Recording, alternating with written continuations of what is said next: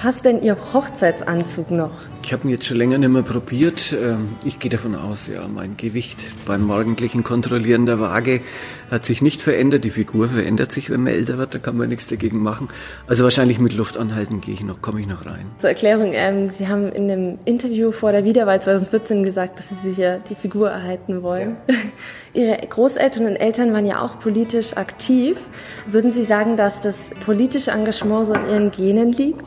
Das weiß ich nicht, ob es genetisch ist. Also das Politische ähm, hat bei uns zu Hause schon immer eine Rolle gespielt. Nicht das Parteipolitische, sondern wirklich das Politische. Bei uns zu Hause lief äh, der Rundfunk äh, immer mit Textbeiträgen. Äh, es wurden damals noch Bundestagsreden stundenlang übertragen, die wir als Kinder und Jugendliche mitgehört haben. Wir haben mit unserem Vater insbesondere viel über Politik diskutiert. Parteipolitisch ist es bei mir eigentlich erst später geworden. Ich bin erst, glaube ich, mit 23 in die SPD eingetreten. Das war damals der Wechsel von Helmut Schmidt auf Helmut Kohl, ähm, weil ich mit dem Helmut Schmidt nicht und seiner Politik nicht so einverstanden gewesen bin, insbesondere mit dem Aufstellen der Mittelstreckenraketen in Deutschland und auch mit der Atomenergie. Später hat sich das natürlich gewandelt. Am Ende wäre ich wahrscheinlich auch froh gewesen, wenn ich dem guten alten Schmidt mal den Aschenbecher hätte halten dürfen. Aber damals war es eben so, überzeugter äh, Zivildienstleistender und auch Kernkraftgegner und deshalb erst später eingetreten. Also politisch sozialisiert, ja, ich glaube, genetisch gibt's da nichts. Äh, und ähm, die freie Entscheidung, damals war ja auch die Grünen, waren die Grünen gerade in der Gründung, dann auch zu den Sozis zu gehen, die lag schon bei mir, da hat mich auch keiner dazu gedrängt. Sie haben mal gesagt, dass die ähm, Politik bei Ihnen über die Emotionen gegangen ist. Ähm, welches Thema würde Sie heute emotional so berühren, dass Sie sich wieder politisch engagieren würden? Also damals war es in den in Mitte der 70er Jahre, da war ich so 14, 15, war, war äh, der Putsch in Chile, wo Salvador Allende gestürzt worden ist von Augusto Pinochet. Das hat uns wahnsinnig äh, damals tatsächlich auch emotionalisiert, weil dieses Modell vorher mit äh, Salvador Allende war so ja irgendwie der dritte Weg zwischen Sozialismus und Kapitalismus, der Versuch, eine menschenfreundliche Gesellschaft zu gestalten. Und das ist, wie so oft in Lateinamerika, mit großen Hoffnungen gestartet und dann eben in einem Putsch geendet. Das war ein Thema, das uns stark emotionalisiert hat. Später dann Nicaragua, was jetzt auch dabei ist, schlecht zu enden. Der einstige Hoffnungsträger Ortega ist mittlerweile ein schlimmer Diktator geworden. Und im, in der Innenpolitik war es tatsächlich äh, natürlich die Aufstellung der Mittelstreckenraketen und die Kernkraft Wackersdorf. Heute von ähnlicher emotionaler Qualität ja immer noch das kriegerische Geschehen in aller Welt. Das ist ja gar nicht so weit weg von uns, äh, wenn man an die Ukraine denkt, an Syrien, an den Irak. Sicherlich auch das Klima, nach wie vor ein Thema, damals eben mit dem Spezialthema Atomkraft. Und wenn man jetzt so an die Innenpolitik denkt, dann ist es auch nach wie vor, da bin und bleibe ich halt auch Sozi, äh, das Auseinanderklaffen der Schere zwischen Arm und Reich in Deutschland, das zu groß geworden ist. Wie sehen Sie das in Bezug auf Nürnberg? Ähm, ist da die Schere auch inzwischen ziemlich groß geworden? Naja, wir, ja, wir sind ja keine Insel der Seligen äh, als Stadt. Wir verändern die Einkommens- und Vermögensverteilung unserer Bürgerschaft nicht. Das sind alles Entscheidungen, die in Berlin getroffen werden, im Steuerrecht, bei der Frage, wie ist SGB II hinterlegt und so weiter. Was wir aber schon können, wir können dafür sorgen, dass die insbesondere Kinder, insbesondere arme Kinder, diese Ausgrenzungserfahrung, deine Eltern haben kein Geld, also fährst du nicht mit in Schullandheim. Deine Eltern haben kein Geld, du kannst dir leider die Fußballschuhe für die C-Jugend nicht leisten. Dass wir versuchen, dort, wo es um diese für Kinder eigentlich ganz grausame rote Karte geht, die sie gezeigt kriegen von einer Gesellschaft, in der alles Geld kostet, dass wir dagegen halten können, indem wir eine inklusive Gesellschaft für Kinder und Jugendliche sind. Es dürfte keine weitere Stadt in Deutschland geben, wo die Frage kultureller Großveranstaltungen umsonst und draußen so konsequent umgesetzt wie ist wie Nürnberg, Badentreffen, Blaue Nacht, Classic Open Air, kostet anderswo Geld, kostet bei uns nichts. Also das ist auch ein politischer Anspruch, der damit verbunden ist.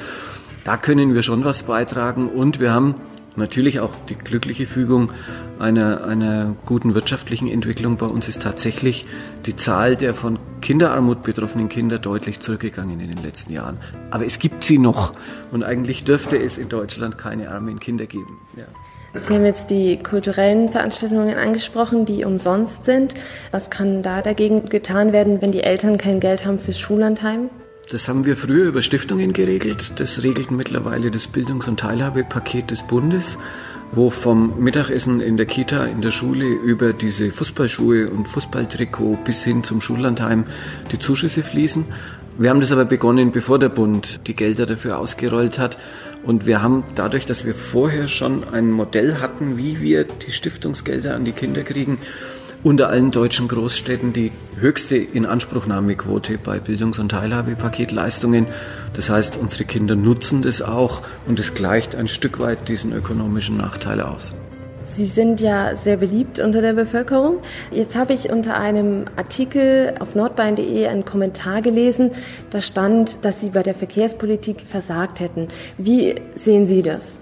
Das liegt im Auge des Betrachters. Diejenigen, die auf den äh, kreuzungsfreien Ausbau des Frankenschnellwegs sehnsüchtig warten, finden, ich war zu langsam oder ich hätte die Klage vom Bund Naturschutz irgendwie wegkriegen sollen.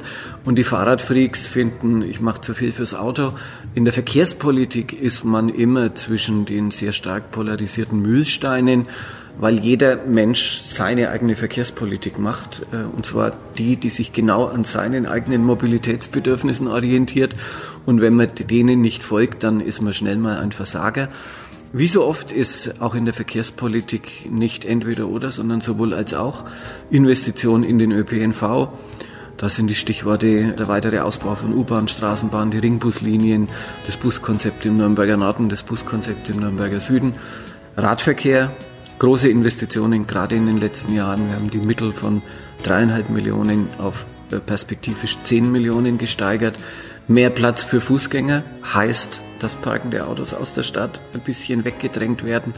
Und am Ende eben auch, anders funktioniert im Moment großstädtische Mobilität nicht, äh, schon auch ein Straßenverkehr, der funktioniert für die, die aufs Auto nicht verzichten können.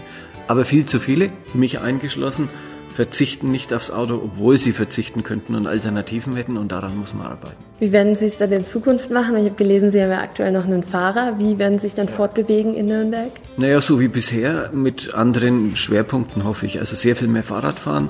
Das ist im Moment was, was eigentlich nur in der Freizeit stattfindet. Ich habe ja dann mehr Freizeit. Äh, wir werden unser Auto, wir haben einen VW-Bus privat, also nicht irgendwas äh, großes Limousinenartiges, das werden wir behalten für Urlaubsreisen und ähnliches. Wir sind am diskutieren, ob wir unsere Zeitkarte für den ÖPNV kaufen und dann mehr ÖPNV fahren. Aber ich mache jetzt noch keine Verhaltensversprechungen, bevor ich mich nicht selber getestet habe. Also Ziel ist mehr Fahrrad, mehr ÖPNV. Ich werde aber nicht ganz aufs Auto verzichten. Wenn Sie so zurückblicken jetzt auf Ihre Amtszeit, was war so das schlimmste Ereignis oder Erlebnis? Die schlimmsten Ereignisse sind eigentlich die, die man nicht mehr beeinflussen kann. Das ist jetzt noch gar nicht so lange her, wobei einem schrecklichen Häuserbrand vier Kinder verbrannt sind zum Beispiel. Obwohl du jetzt selber kein Feuerwehrmann bist, obwohl du vorher dir sicher warst, dass alles, was die Verwaltung zum Schutz hätte tun können, auch getan worden ist, äh, lässt einem sowas schon schlaflose Nächte. Also wenn so schlimme Individualschicksale passieren, auch die Flüchtlingskinder, auch die Kinderarmut schon genannt in Nürnberg, das sind so Sachen, die einen umtreiben. Wenn Sie so zurückblicken jetzt auf Ihre Amtszeit, gibt es da ein schönes Ereignis? Hunderte, weil sonst hält man das nicht aus so lange Zeit. Ach Gott, jedes neue Schulhaus, das eingeweiht wird, jeder Kindergarten, wo die Kinder durch die Gänge toben und laut lärmen und sagen, das ist schön hier, ist ein Stück Freude. Jedes Stück ÖPNV, das neu in Betrieb geht, wenn die Menschen sagen, und viele Menschen sagen das erfreulicherweise, eigentlich leben wir gerne in dieser Stadt und es wird abgefragt und wir kommen auf sehr, sehr gute Werte, dann freut man sich da still mal einen Augenblick drüber. Was war das Schönste an Ihrem Job als Oberbürgermeister? Da gibt es nicht das eine Ereignis. Das war sicher dass man die Gelegenheit hat, ganz viele total interessante Menschen kennenzulernen, von der Bundeskanzlerin bis zum Dalai Lama, wenn man so will. Also es ist eine breit gefächerte Geschichte. Das eine schöne Ereignis in 18 Jahren gibt es da sicher nicht. Es ist ein schöner Beruf, das bleibt, der ist anstrengend, aber trotzdem wunderbar. Welchen Tipp würden Sie dann jetzt Ihrem Nachfolger geben, egal wer es wird? gar keinen. Äh, Ratschläge vom Vorgänger sind selten Rat und immer Schläge. Äh, insofern, das ist alles, von den aussichtsreichen Kandidaten ist alles Next Generation. Das heißt, die sind alle eine gute Generation jünger als ich. Die werden Politik anders betreiben müssen.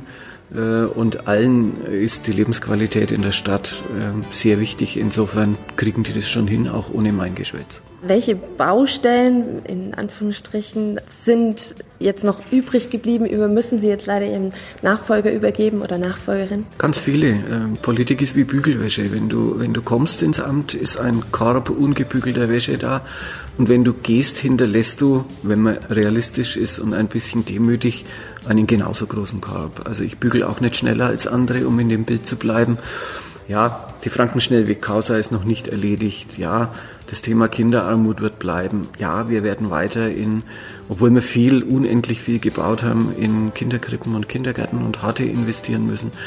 Ja, es braucht sechs neue Schulen, weil in der Stadt ganz plötzlich wieder so viele Kinder geboren werden. Ja, der Verkehr muss wahrscheinlich aus der Altstadt noch sehr viel stärker raus, um die Lebensqualität zu erhöhen. Der Wohnungsbau muss anhaltend hoch bleiben, damit die Schlange vor dem Wohnungsamt geringer wird. Man macht einen Fehler, wenn man glaubt, dass man in 18 Jahren eine Ära abschließen kann. Das kann man nicht. Es ist wirklich das Bild mit der Bügelwäsche gar nicht falsch. Es geht immer weiter. Ich habe viele Etappen geschafft. Ich habe viele Stücke gebügelt, aber ich hinterlasse auch genauso viel offene Baustellen. Das ist ganz normal am Ende dieser Lebensabschnittspartnerschaft zwischen der Stadt Nürnberg und mir. Gibt es äh, etwas von der Bügelwäsche sozusagen, die Sie abgearbeitet haben, auf das Sie stolz sind? Ganz viel, die schon genannten Themen. Also das kann ein kleiner Kindergarten sein, das kann ein neuer Kulturladen sein, das ist das schöne neue Schauspielhaus, äh, das ich wirklich schön finde, das gut gelungen ist. Solche Dinge, die bleiben. Das Langwasserbad, wenn man sieht, dass die Sportler sich freuen und die Kinder, die dort schwimmen lernen.